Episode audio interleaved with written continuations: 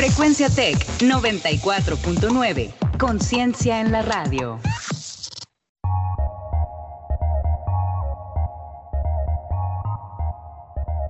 En 30. En 30. En 30. En 30. En 30. En 30. En 30. En 30. Bienvenidos. Bienvenidos.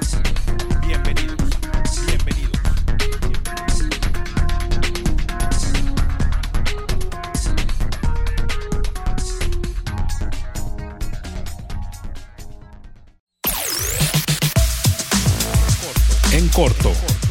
Las noticias locales. Las noticias locales. Las noticias locales. En corto. Las noticias locales.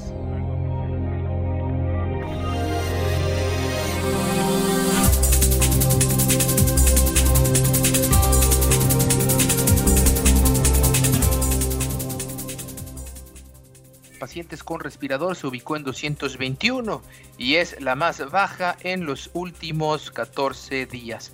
La cifra de contagios llegó hoy a un acumulado de 59.651 al agregarse 509 nuevos casos. Además se reportaron 35 fallecimientos para un total de 3.252 durante la pandemia. De estos 35, dos son de los, eh, del personal de salud que ya les comentábamos.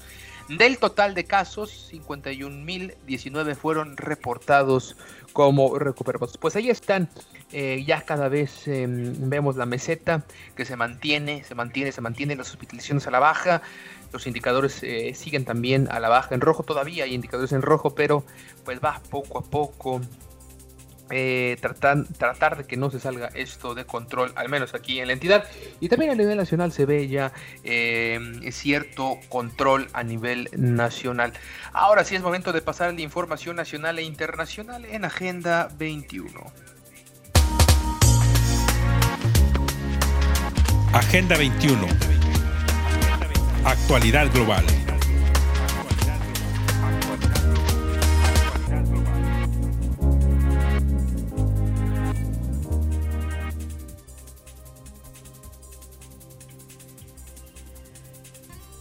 El peso acumula una ganancia de 1.04% y ya son seis semanas en verde.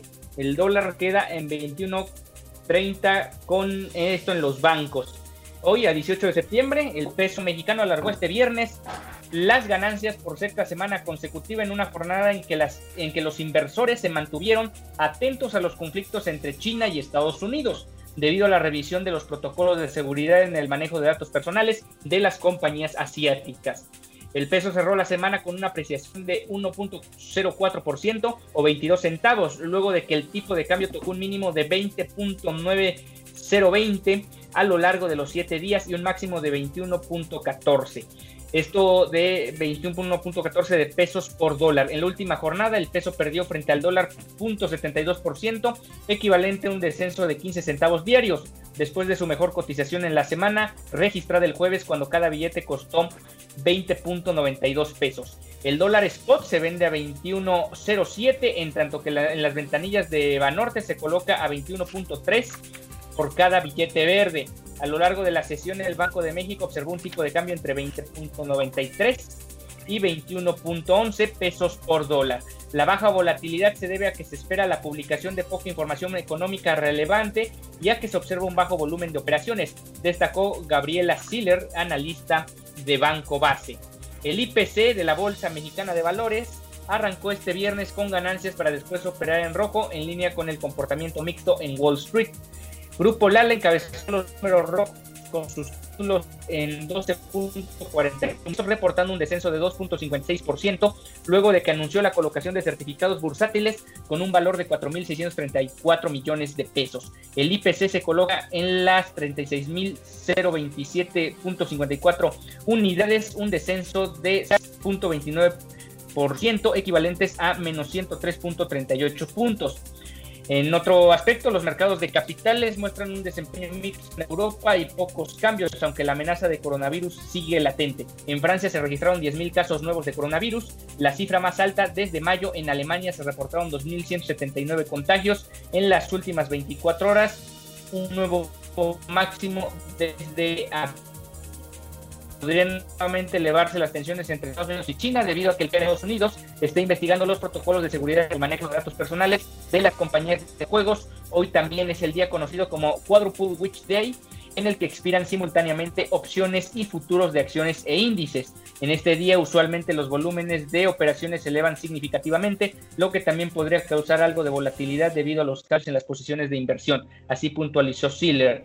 En México se dio a conocer la encuesta mensual de la industria manufacturera del mes de julio, que reveló un incremento mensual en el personal ocupado de 0.9%, las horas trabajadas y las remuneraciones medias reales subieron 2.4%. Aunque eh, la, EIE, la EMIM muestra una recuperación casi completa de la producción al mes de julio, el lento control de la pandemia podría continuar limitando la recuperación de la producción de las industrias catalogadas como no esenciales. Así lo mencionó Siller. Pues ahí está la información de los temas económicos y financieros. Básicamente podemos ver eh, también una meseta, pero un poquito ya hacia arriba, poco a poco. En general, no solo en México, sino en todo el mundo, poco a poco pareciera que empieza a reactivar la economía, aunque no va a ser nada, nada sencillo. Efectivamente, Ricardo, empieza un poco a mejorar la economía, o más bien a estaba, estaba estancada y para abajo comienza ya a salir de ese bache en el que estaba, de ese hundimiento, y poco a poco, eh, pero también tiene que ver, por supuesto, en gran medida a el avance y la evolución de la pandemia en México, y no nada más en México, sino también en todo el mundo.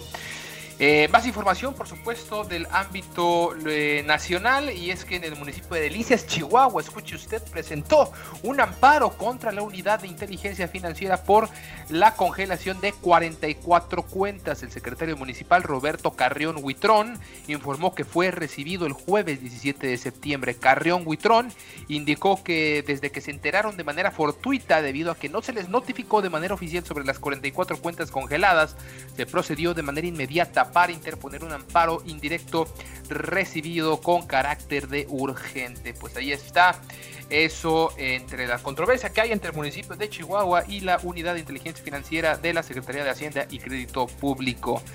En más información, el bloqueo que mantienen desde ayer egresados normalistas en dos puntos de las vías del tren en Michoacán ha dejado pérdidas de 100 millones de pesos. Así lo denunció la Asociación de Industriales del Estado de Michoacán, quienes señalaron que han sido afectados 24 trenes y 1930 vehículos con mercancía para tiendas de autoservicio y combustóleo pesado que va hacia la refinería de Tula. También resultaron dañadas la industria acerera, la industria automotriz y la agroindustria, aunado al acumulamiento de contenedores en el puerto de Lázaro Cárdenas. Y por último, en Puebla, Morton Subastas entregó a la UAP, a la Benemérita Universidad Autónoma de Puebla, una carta firmada por José María Morelos, que investigadores de la institución identificaron como parte del patrimonio histórico universitario tras consultar un catálogo publicado en julio por la empresa. De acuerdo a las evidencias de la UAP, presentó a los especialistas de Morton, esta carta se extravió en 1996 del referido archivo, imagínese usted perteneció al eh, corpus epistolar que fue consultado y transcrito en la biblioteca de José María La Fragua en 1907. La gestión del reintegro de la, misiva a su lugar de origen se logró con la intermediación de Morton Subastas y en completo acuerdo del coleccionista y consignante que la tenía en su poder. Así lo informó la, la empresa, esta empresa Morton Subastas, en un comunicado de prensa. Pues ahí está, vuelve después de 24 em, años esta eh, carta de José María Morelos a la Benemérita Universidad Autónoma de Puebla. Mi estimado Ricardo, antes de pasar a la información internacional, cuéntanos la actualización del virus en México y en el mundo.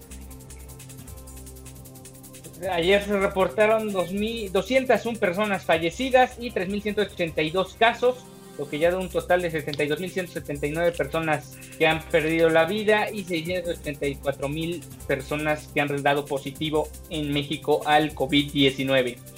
Y ya lo mencionábamos en los titulares, las votaciones tempranas de la elección presidencial de Estados Unidos dieron inicio este viernes en cuatro estados del país, 46 días antes del 3 de noviembre. Minnesota, Dakota del Sur, Virginia, Wyoming comenzaron a recibir los sufragios de los electores que deben asistir en persona a las mesas electorales para depositar su boleta. En Minnesota, Wyoming y Dakota del Sur se puede emitir el voto temprano hasta el 2 de noviembre, en Virginia hasta el 31 de octubre. Eh, de octubre. La mayoría de los sitios para votar estarán abiertos y algunos sábados en horarios regulares de trabajo, generalmente de las 8 a las 17 horas. Los ciudadanos también podrán emitir sus votos correspondientes a las elecciones locales y estatales. Y en Virginia, los senadores demócratas Tim Kaine y Mark Warner asistieron a votar, mientras que el gobernador del estado, Ralph Northam, eh, está, era la quinta persona en la línea de la urna de Richmond a las 8 horas. Acabo de emitir mi voto temprano por Joe Biden, Kamala Harris y por todos los demócratas que compiten en Virginia, escribió Kane en su cuenta de Twitter. Qué gran día, espero que se unan, es fácil, es conveniente. Reportes en redes sociales alertaban que las filas en las urnas en Virginia eran largas, aunque esa percepción podría ser en parte por los requerimientos de distanciamiento social que, que se exigen que haya más espacio entre las personas.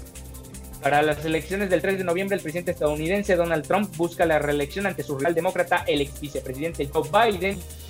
Promedio nacional de encuestas de Real Gear Politics muestra que las preferencias de voto benefician a Biden, que tiene un 49.3% frente a un 43.1% de Trump.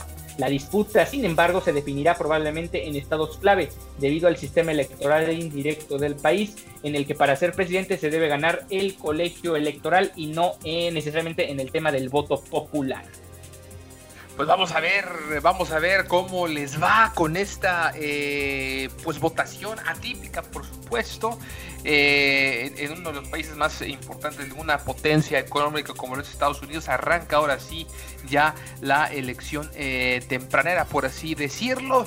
Trump arremetiendo ya desde estos momentos, Donald Trump desde estos últimos días empezó ya a, negar los resultados. Parece que pues ya ha tirado la toalla se va a perder por adelantado, ya está desconfiando de todos lados, dice que el correos, el, US Post, los correos de Estados Unidos, pues no, no va a funcionar esa, esa forma de, votar, que va a haber fraude, que va a haber injerencia, en fin, pues bueno, vamos a ver porque va a ser todo un verdadero espectáculo esta, estas elecciones.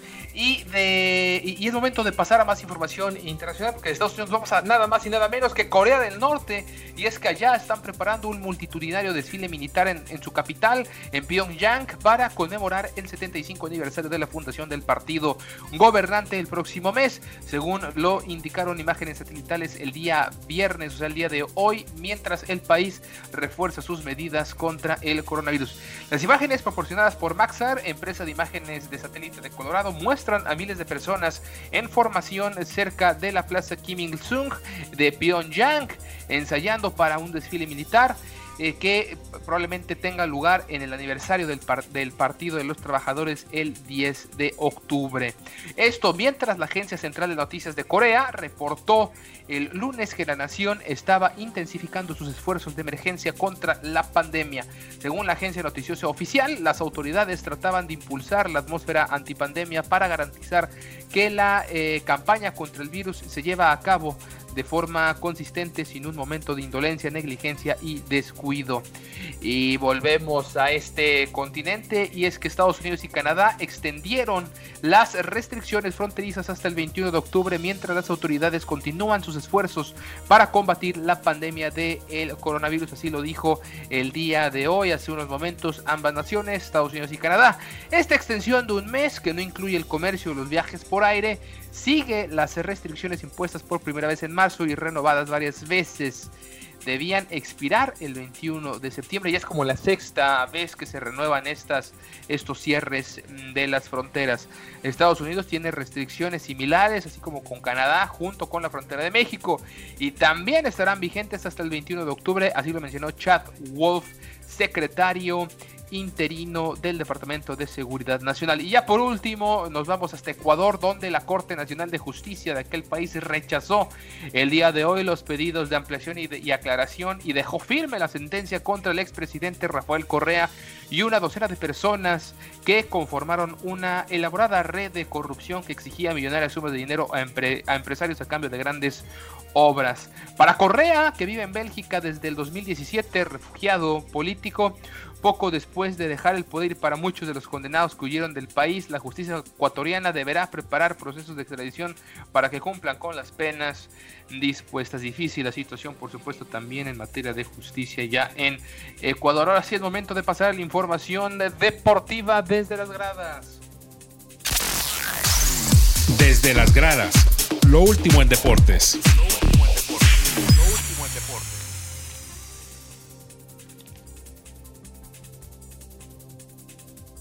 Bueno, y mientras Juan Carlos termina con su mate, vamos a hablar de Miami y Goran Dragic, el ex esloveno de 34 años, que lleva una larga carrera en el baloncesto. Hace 14 temporadas debutó incluso en la ACB, en las filas del Murcia.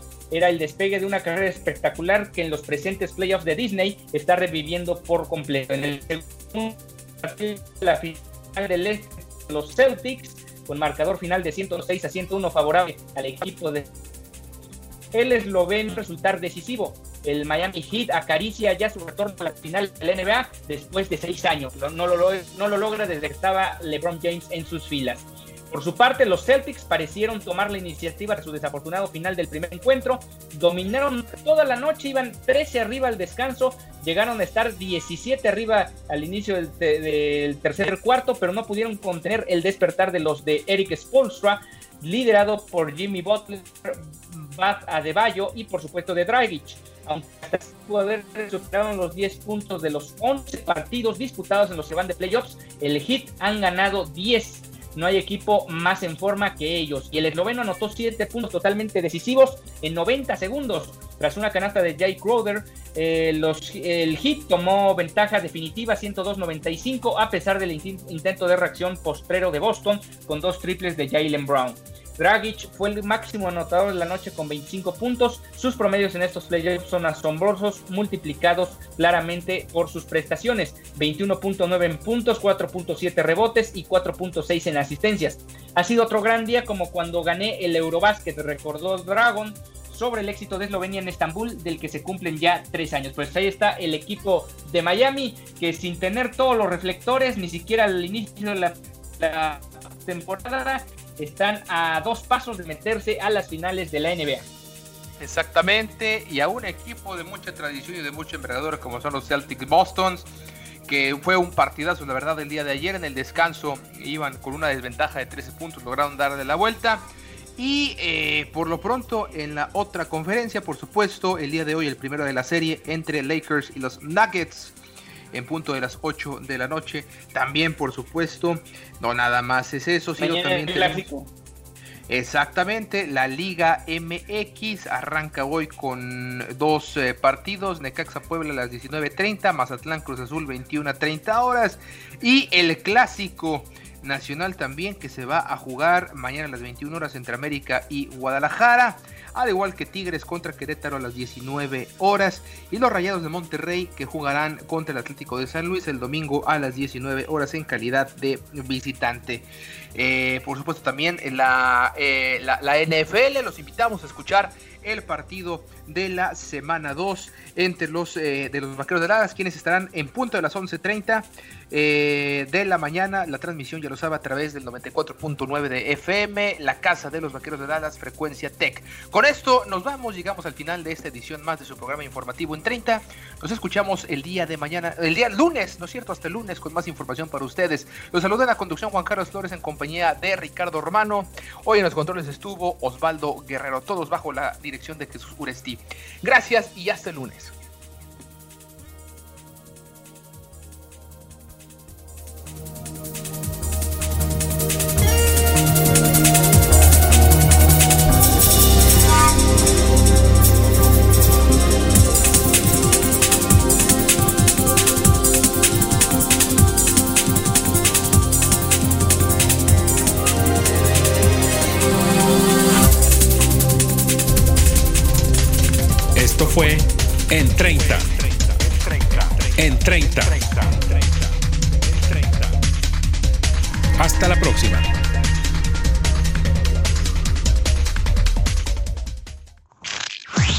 Tech 94.9. Conciencia en la radio.